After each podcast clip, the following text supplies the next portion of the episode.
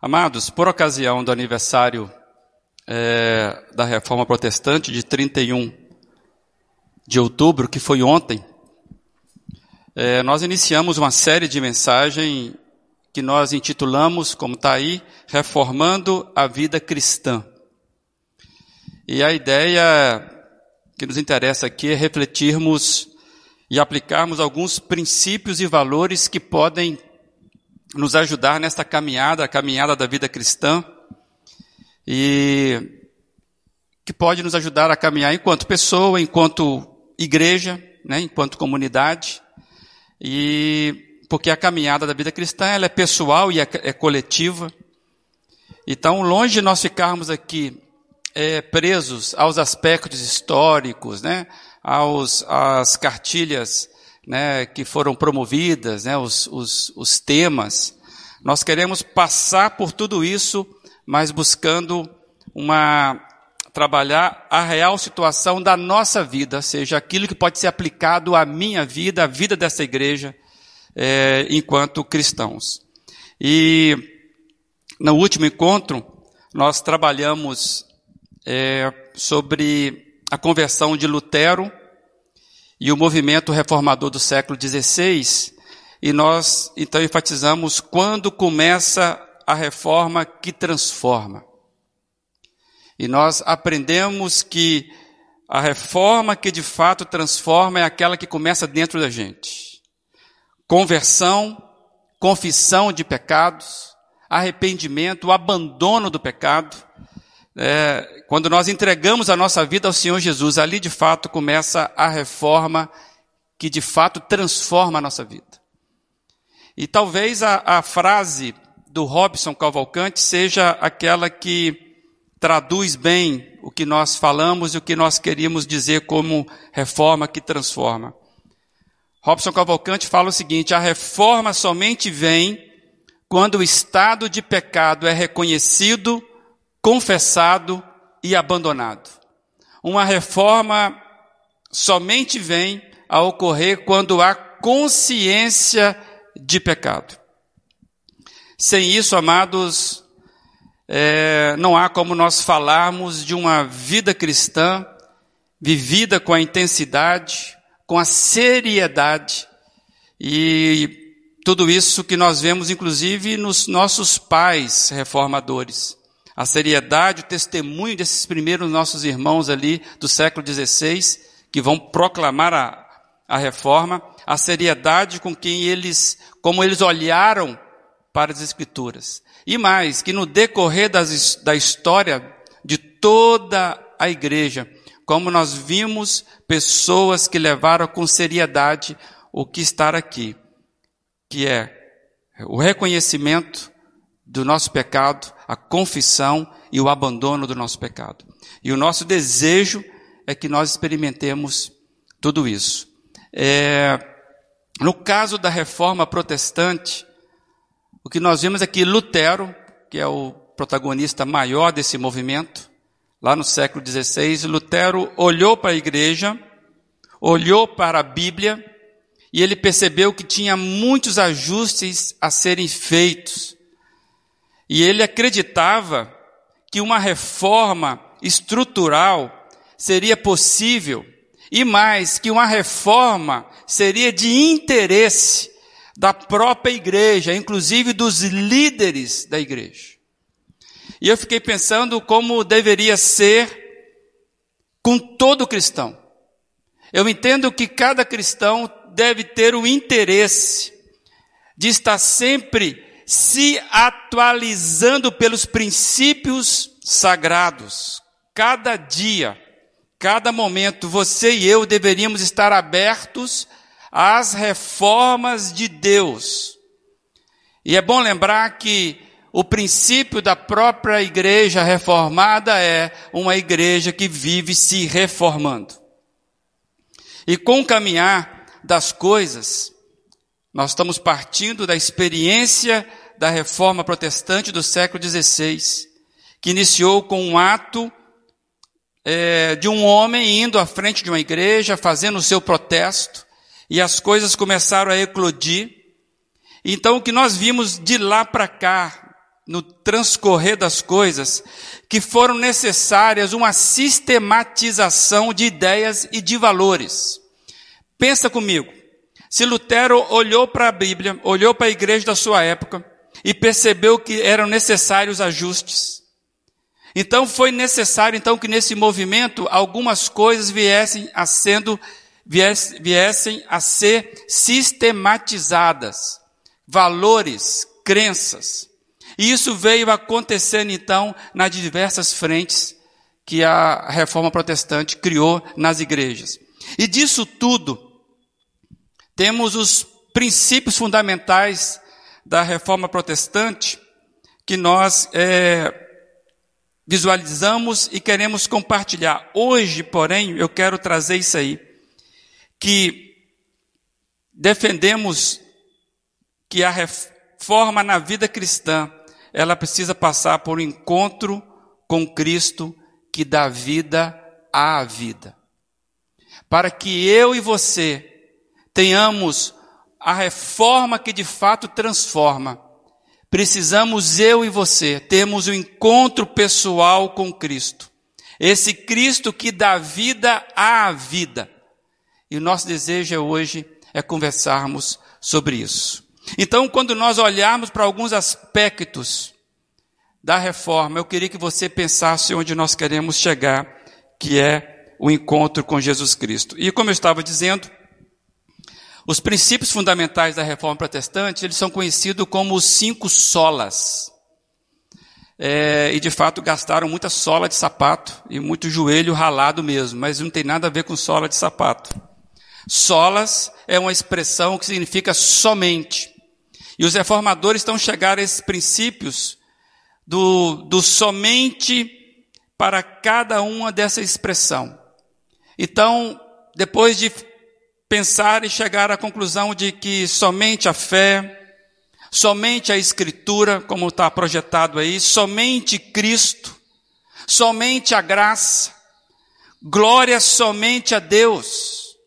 E aí você tem alguns versos aí, né, alguns versículos da Bíblia, um daqueles que inspiraram cada uma dessa, dessas solas, né, dessa expressão.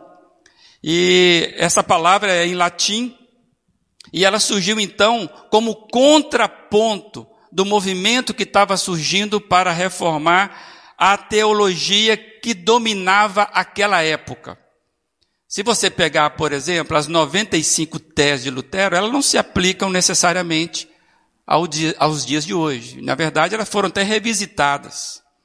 E isso que nós estamos dizendo, houve uma sistematização e quando nós olhamos para que os reformadores apontaram nesses cinco pontos, a gente vê muita, é, muita é, é, é, sinergia, muita coerência, a gente vê muita coisa boa sendo ensinado aqui, pois eles enfocam somente na Bíblia, na graça, na fé, em Cristo e na glória de Deus, é que nós temos então a nossa expressão máxima é, é, enquanto uma igreja que quer viver a máxima do cristianismo.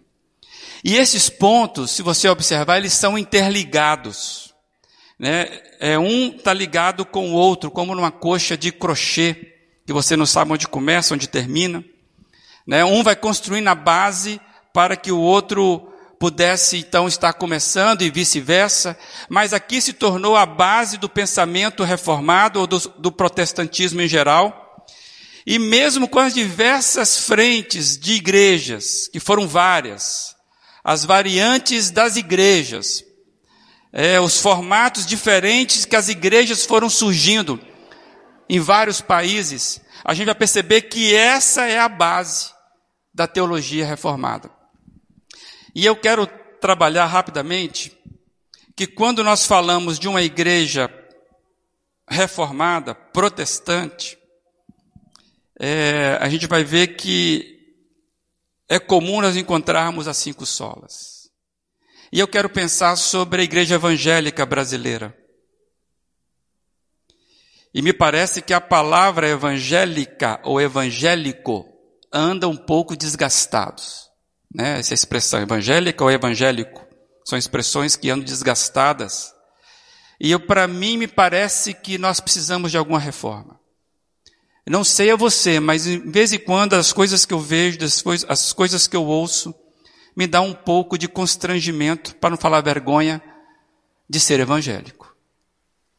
Do que eu vejo alguns dos meus pares de pastores, alguns comportamentos é, éticos, vindo das igrejas chamadas evangélicas. Eu confesso que eu fico um pouco pensando se, se essa base os cinco solas, de fato, eles não foram suficientes para promover de fato uma reforma constante numa igreja. Não sei se você pensa isso, mas eu acho que vai chegar um tempo que a palavra ela vai ficar tanto desgastada que a gente vai ter que fazer uma reforma de como nós iremos nos chamar. É, mas aí eu queria que você olhasse para esse quadro que está aí. E eu fiz o seguinte exercício. Está projetado aqui esse quadro, não? Pois é, está aqui. Ok. Quando você vai se aproximando dessa base, né, que é, é, o sustentáculo da, da igreja reformada ou da igreja protestante, ou mesmo da igreja evangélica, conforme o caso, e a gente vai abrindo cada uma dessas solas, né? E eu fiquei imaginando na figura da cebola. A cebola ela tem uma casca que você vai abrindo a cebola e vai chegando no núcleo, onde parece que quanto mais você vai abrindo, as coisas vão ficando mais evidentes. A cebola vai ficando com um cheiro mais forte, não é isso? Parece que a essência do sabor da cebola está no centro.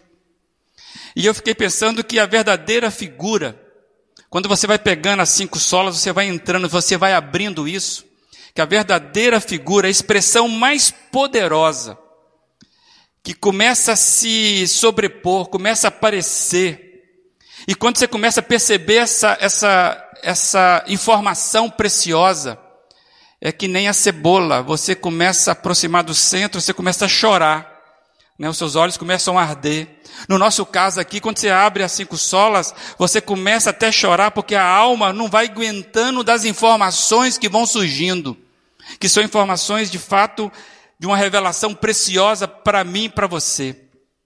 E a essência vai surgir, revelando a base da própria base.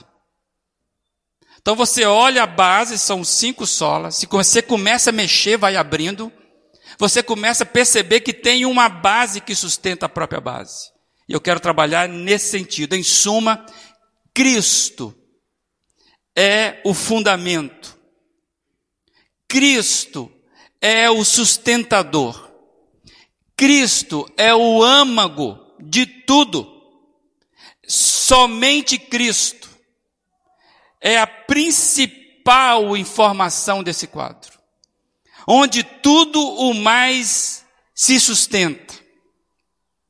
Porque se nós ficarmos olhando esse quadro e não encontrarmos Cristo a gente encontrou uma boa teologia. Mas nós queremos trazer que os solos Cristos, como está escrito aí, é o que sustenta todos os outros solos. E é por isso que a teologia reformada, ela mesmo vai dizer que a escritura e a sua doutrina sobre a graça, sobre a fé, a ênfase principal é a salvação que é o solos Cristo. Somente por Cristo, isso é, Cristo é o único Salvador e sustentador. E eu quero dizer mais, Ele é o único que é o sustentador, inclusive, desse quadro. Ele está ali dentro, mas Ele é que sustenta esse quadro. Porque sem Cristo não teria fé, não teria graça, não teria glória.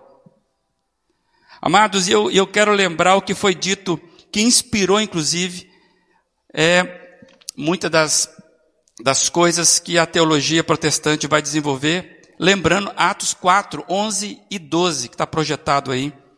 Este Jesus é a pedra que vocês construtores rejeitaram e que se tornou a pedra angular. Não há salvação em nenhum outro, pois debaixo do céu não há nenhum outro nome dado aos homens pelo qual devamos ser salvos. Essa é a base.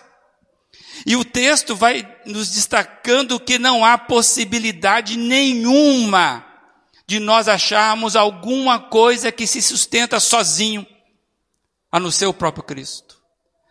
E o texto apresenta de forma clara, clara a exaltação exclusiva de Jesus. E essa singularidade que Jesus tem, que o texto fala de pedra angular ou a pedra principal, isso é aquele que sustenta a salvação das nossas vidas.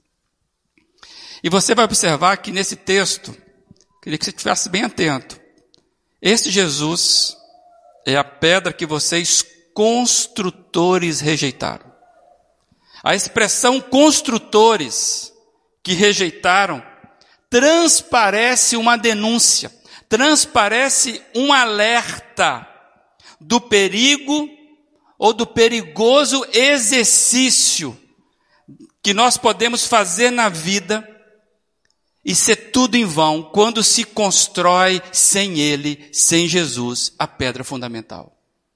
Então, cuidado, construtores. Como você está construindo a sua vida, porque se vocês rejeitarem a pedra principal, vai ser um, um caos a sua vida. O fundamento para onde nós construímos a nossa vida é Jesus, os solos Cristos. E eu queria compartilhar com os irmãos essa frase aí. Amados, a nossa fé, a nossa devoção, a nossa leitura bíblica, os nossos atos de louvor, qualquer expressão que possamos criar, se não encontrarmos o Cristo, se não revelar o Cristo, pessoal, único, plenamente divino, supremo, glorioso, suficientemente redentor ou redentivo, é um exercício em vão. Se perdemos Cristo de vista, perdemos tudo. Então, amados, eu queria pensar com os irmãos sobre isso e eu quero trazer, inclusive, uma fala de um pastor presbiteriano que é muito citado pelos reformadores. O Arfield vai dizer, ele morou, ele viveu ali no, no, na virada do século XIX para o século XX, ele escreve o seguinte: o poder salvador da fé reside, portanto, não em si mesma, mas repousa no Salvador Todo-Poderoso. Está clara a centralidade de Cristo como fundamento da fé cristã. Não é a fé na fé, não existe poder nenhum por si mesmo, do qual a igreja pode se agarrar. Então, até mesmo a confissão de fé, ela depende de Cristo. A centralidade de Cristo é o fundamento da fé cristã.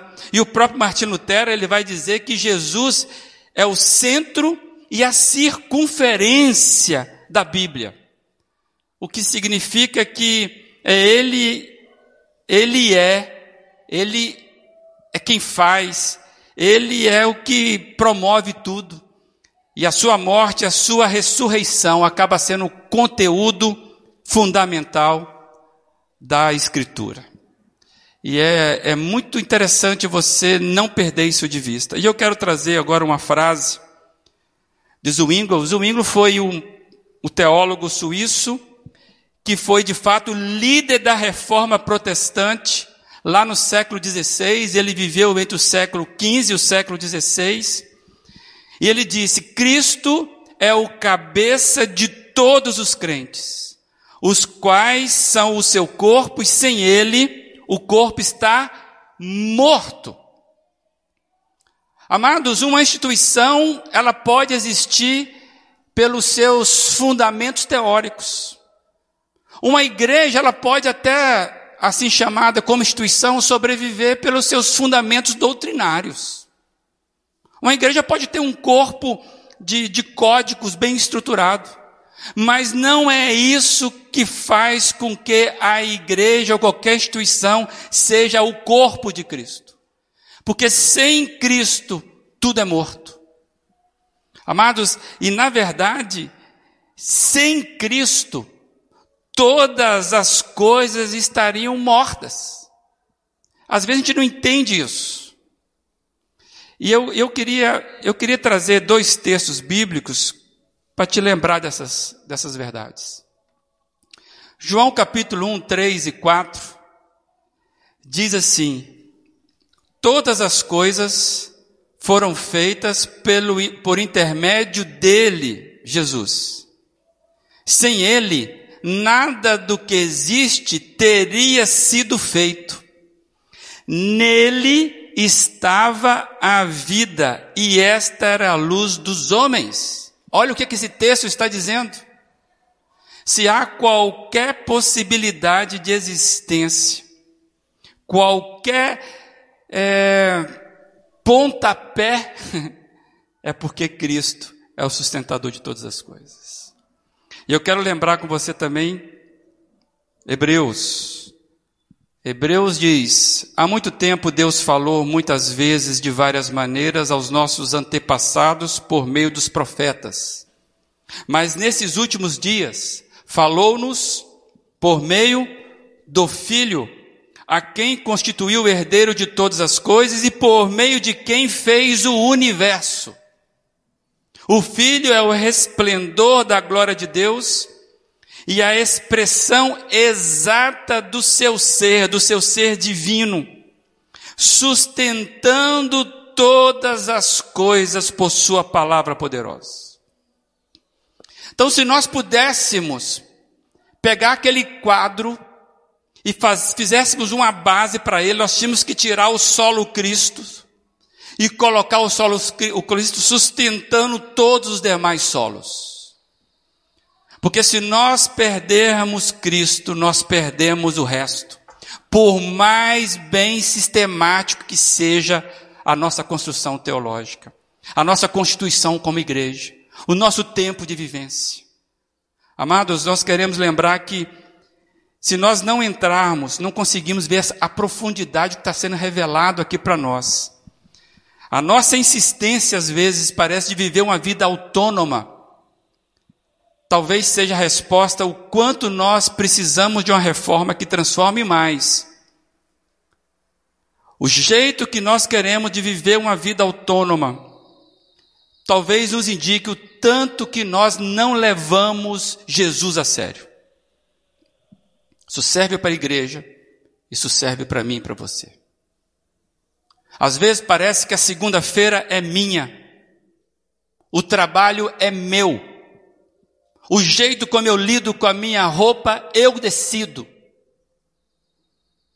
Nós parece que não queremos perguntar para Jesus como que ele se agrada daquilo que nós fazemos, no mínimo detalhe. Parece que nós encaixamos Jesus num quadro que nós chamamos de coisas sagradas, e nós vivemos ainda num mundo dicotômico onde eu lidero as coisas da vida comuns, que eu chamaria de profanas.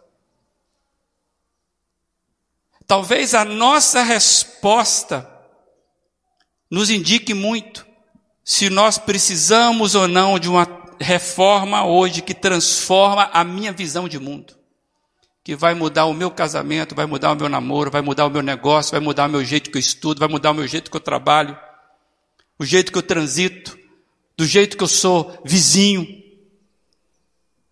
Nós precisamos de uma reforma que de fato Cristo seja o centro das nossas decisões. Amados, e para mim aqui está o grande achado dos reformadores. Revelação de que parece que havia, a igreja daquela época havia perdido. Eles começam a lembrar pela, pela Bíblia o que a igreja da época havia perdido. Né? As práticas religiosas daquela época tinham perdido o somente Cristo.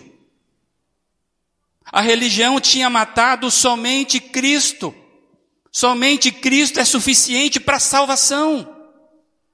Nós já vimos aqui na semana passada se por acaso você não esteve aqui ou não acompanhou, você pode ir lá nos, dos nossos acervos e você ouvir o que nós falamos, na própria experiência dos reformadores. Amados, a sensação que nós temos, que o grande achado dos reformadores foi: vamos parar de brincar de ser igreja. E aí eu quero trazer uma, compartilhar com os irmãos essa pequena frase aí. A Bíblia é sagrada somente porque fala, revela e aponta o Cristo e para o Cristo. Cristo é a chave interpretativa das sagradas Escrituras. Não somos seguidores da Bíblia porque ela é uma obra literária de sabedoria porque ela tem uma ética espetacular, porque ela é mágica ou milagrosa. Não, amados. Nós amamos a Bíblia porque ela nos apresenta o Cristo. Se não encontrarmos Cristo na Bíblia, nossas leituras estão equivocadas. Nós não somos seguidores de preceitos. Nós não somos seguidores de normas. Nós não somos seguidores de códigos, de teologias. Amados, nós não temos nem confissões de fé. Nós não precisamos de regras de conduta. Nós não somos seguidores de tradições, de sinais. Amados, nós somos seguidores da pessoa. Daquela pessoa revelada. Esta pessoa que é ímpar. Do Cristo. Amados, todo esse material, todo esse patrimônio literário que foi construído, e nós olhamos e olhamos assim e falamos, puxa vida, que coisa interessante que foi construída. Mas todo esse patrimônio só tem validade se nos, se nos faz cair de joelhos e recomeçar com Cristo agora, hoje. Não adianta termos a melhor teologia sistemática, se isso não nos faz nos cair de joelho diante de Deus, de Jesus, para que Ele seja exaltado na nossa vida. Por isso é que a Bíblia ela é perfeita.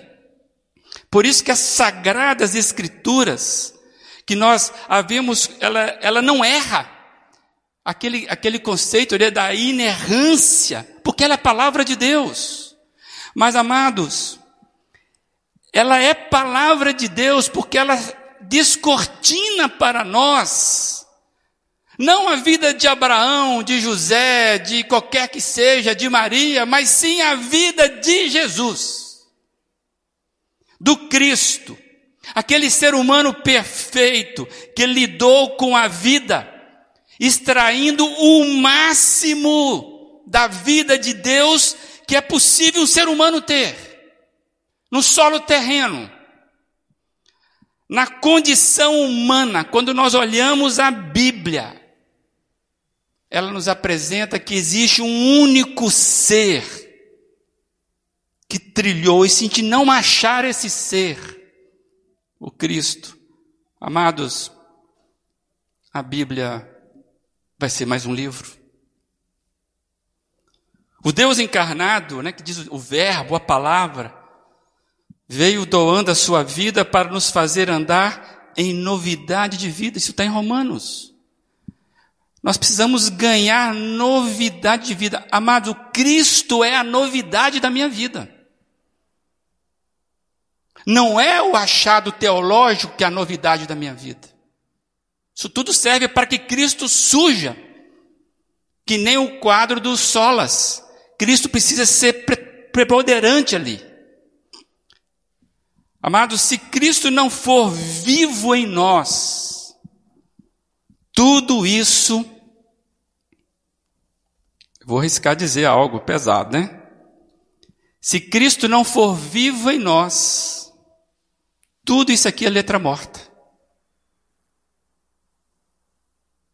Esse livro não tem poder nenhum se ele não apresentar para você o Cristo vivo e isso seja vivo na sua vida.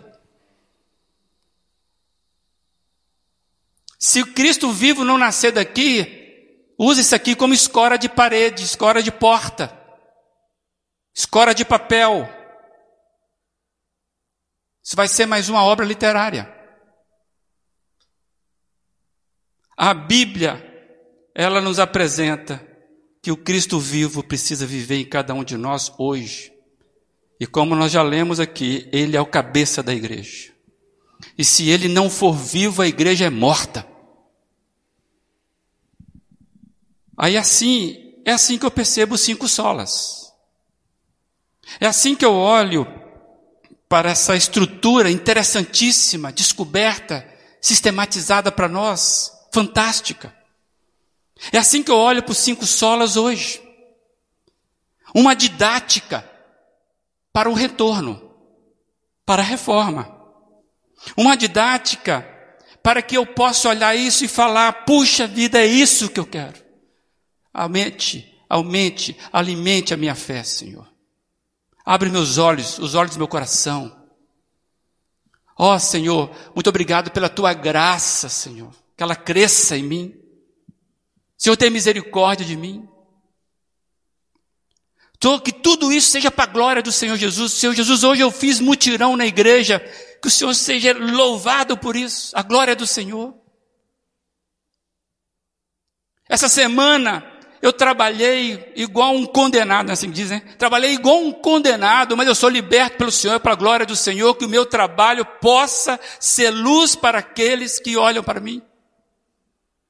Então, amados, é isso que a gente precisa entender. Não tem como, é uma didática para o retorno. Não é para ser usado mais como ataque. Eu não posso pegar as cinco solas, a teologia, ou mesmo esse texto e usá-lo como ataque contra qualquer pessoa. Deveria ser um despertamento. Despertar as pessoas ao seu arrependimento. Fazer surgir, fazer emergir a voz do Evangelho novamente. Então, quando eu olho para a história da igreja reformada, eu olho para, para uma teologia sistemática, ela deveria fazer que isso surgisse dentro de mim, a voz do Cristo, do Evangelho. Isso possa nascer em mim e você. Por isso nós precisamos estudar. Nós precisamos ter, se era feita o estudo. Nós precisamos gostar desse negócio, sabe por quê? Para que isso possa cada vez mais ir abrindo na cebola dentro da gente, sabe? Para que a gente possa ver o, o bom perfume, né? Da cebola, do bom perfume de Cristo surgindo dentro da gente. Amados, fazer surgir e emergir a voz do Evangelho. Isso que a reforma precisa fazer comigo e com você. Não para transformar pessoas em soldados armados contra os outros, agora transformados em hereges. E me parece que aqui que estão tá os equívocos hoje. Tem muito equívocos aqui e eu queria que você prestasse, prestasse atenção para você não entender mal o que eu vou falar agora. Deus não chama apologetas. Já falei isso no domingo, um tempo atrás. Você vai ver a Bíblia mostrando que Deus não chama apologeta. Apologeta é aquele que luta pela fé, que defende a fé. A Bíblia é o tempo todo Deus chamando seguidores, chamando discípulos, chamando imitadores de Cristo. É claro que houve ocasiões em que seguir a Cristo se tornou como nós cantamos aqui, a nossa arma de defesa. Nós acabamos de cantar aqui um hino de quase 500 anos atrás.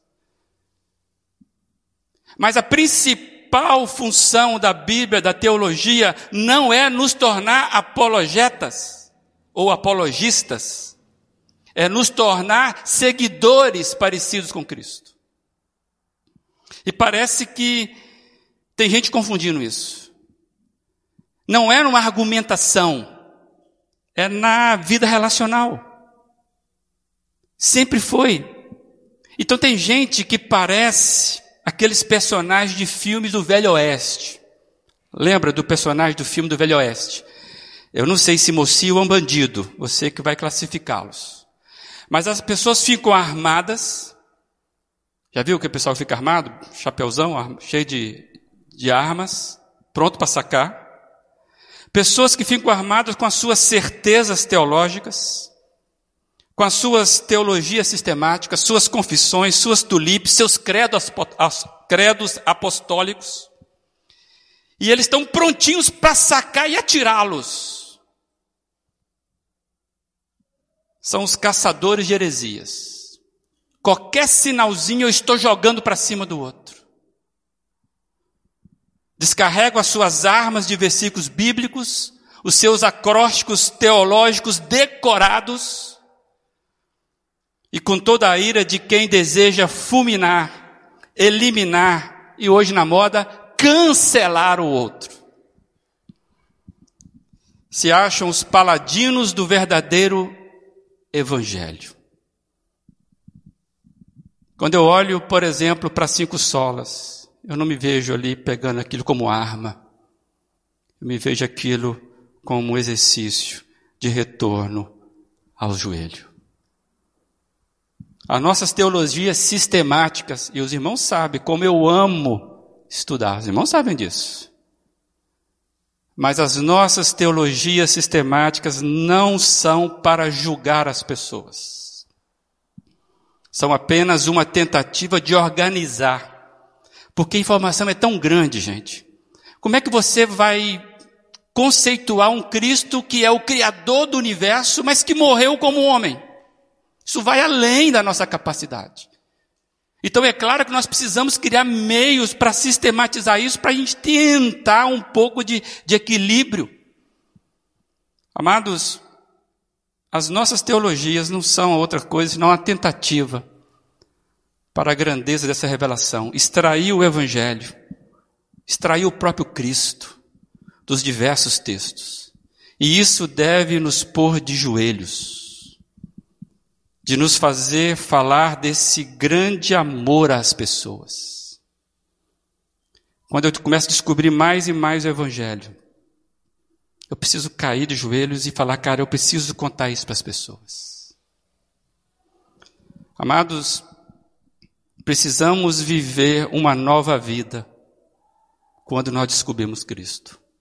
E aqui serve para mim e para você. Precisamos de uma reforma, uma reformulação na minha e na sua vida, que nos põe em contato, em contato direto com Cristo todas as vezes. Que possamos reencontrar Cristo todas as vezes. Porque se eu tomar uma decisão sem encontrar Cristo, nós podemos estar cometendo um verdadeiro suicídio, seja inclusive suicídio teológico. Amados, reformando a vida cristã passa por encontrarmos Jesus no jeito como lidamos com a vida.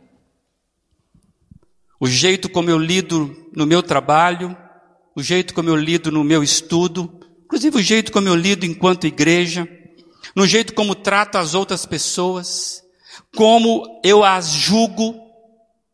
Encontrarmos Jesus para ganharmos o melhor da vida em cada experiência, mesmo aqueles momentos adversos e difíceis. E eu hoje eu fico lamentando porque eu acho que nós precisamos reformular muito fazemos uma reforma muito do nosso entendimento do Cristo.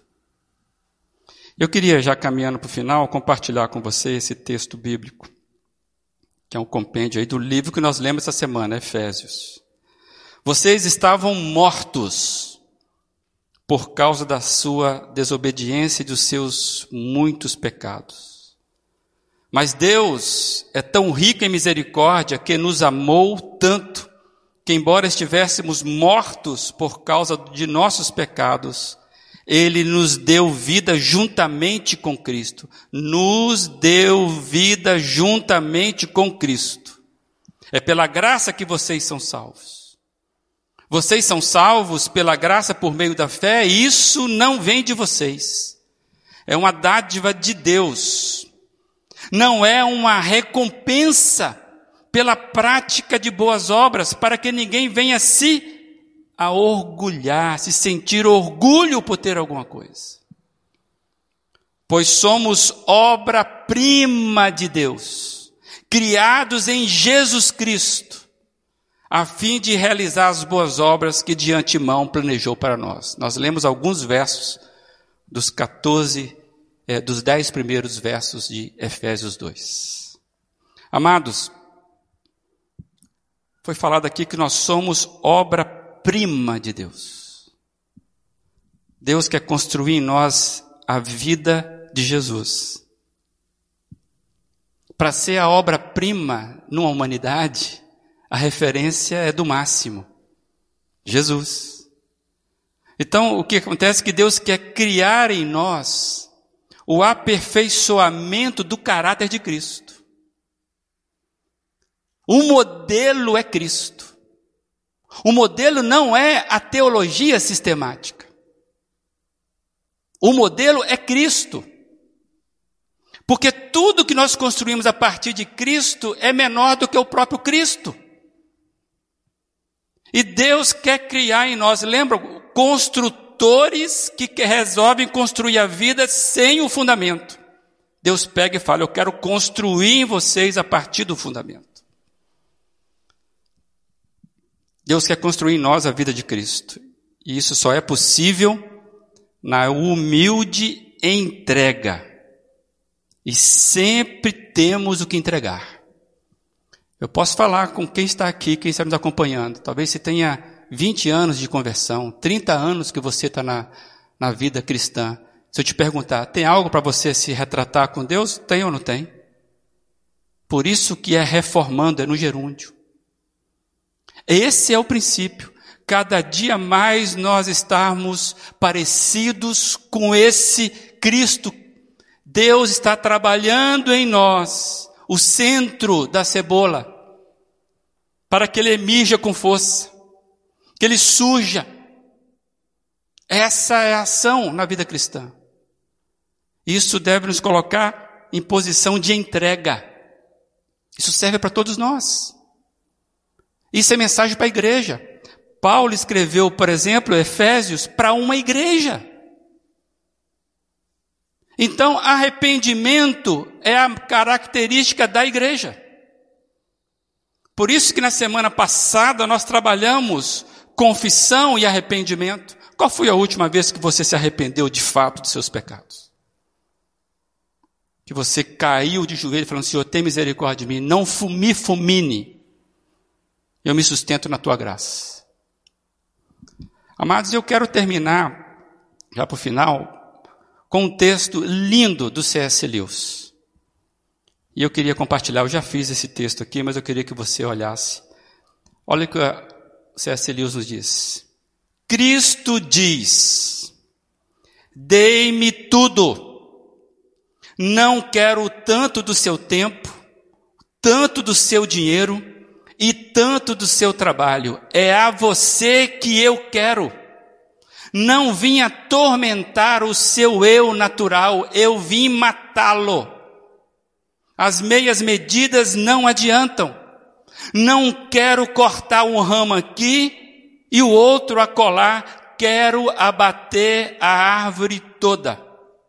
Não quero tratar do dente, nem pôr uma coroa, nem fazer uma obturação, quero extraí-lo cada ceda o seu eu natural por completo, com todos os desejos que você julga serem inocentes e também os que julgam serem maus. Não deixe nada sem me ceder, dar-lhe-ei em troca um outro eu. Na verdade, dar-lhe-ei a mim mesmo a minha própria vontade, tornar-se-á sua. Amados, esse é o processo. Todo dia eu tenho que morrer. Todo dia eu tenho que morrer para que o solos Cristo se levante. Porque se eu não morrer, quem vai falar de mim? Aí que está o grande perigo de nós que somos acostumados à religião. Quando Cristo não aparece, eu levanto com a minha teologia sistemática para me justificar. Quando Cristo não aparece, eu levanto com a minha tradição para julgar e condenar os outros. Quando Cristo não aparece, eu saco a arma, aquilo que eu domino. E domino muito bem. Hoje Cristo quer abater tudo isso na sua vida e na minha vida, na vida dessa igreja. Nós temos doutrinas, graças a Deus. Nós temos referenciais como esses, graças a Deus. Nós temos capacidade de reunirmos e estudarmos a palavra, graças a Deus. Mas, amados, se Cristo não tiver na minha vida e na sua vida e na vida dessa igreja, tudo isso é vão. Para terminar, eu queria trazer essa frase aí, mais uma aplicação. A reforma da nossa vida cristã só é possível quando Cristo ressurge vivo dentro das nossas vidas e se manifesta nos nossos atos. Encontrar Jesus nos nossos atos diários faz parte da reforma que de fato transforma. Ganharmos vida na vida. Se o Cristo, o sustentador de tudo, a pedra angular, sem a qual não tem vida própria o, que, o, o demais, se não foi encontrado no jeito como eu vivo, no jeito como eu decido, no jeito como eu julgo, não vai adiantar termos a melhor doutrina do mundo. Cristo precisa surgir e renascer em nós. Amados, para a reforma que de fato transforma hoje, precisamos encontrar Jesus nos, nos nossos atos diários. Tudo começa com a confissão, tudo começa com arrependimento, tudo começa com o abandono dos nossos pecados. Amados, e eu fico pensando que se nós fizermos isso, as nossas marcas serão outras. E eu sonho de um dia que as nossas principais marcas sejam o fruto do Espírito Santo e não fruto de uma teologia sistemática que surge em cada momento os aspectos diversos do fruto do Espírito Santo, porque é isso que precisa aparecer em nós. Em nome do Senhor Jesus você possa encontrar isso. E durante essa canção, que é bastante conhecida, você faça a sua oração e fique pensando aí como que você vai encontrar Cristo para que a sua vida seja plenamente reformada conforme os preceitos dele.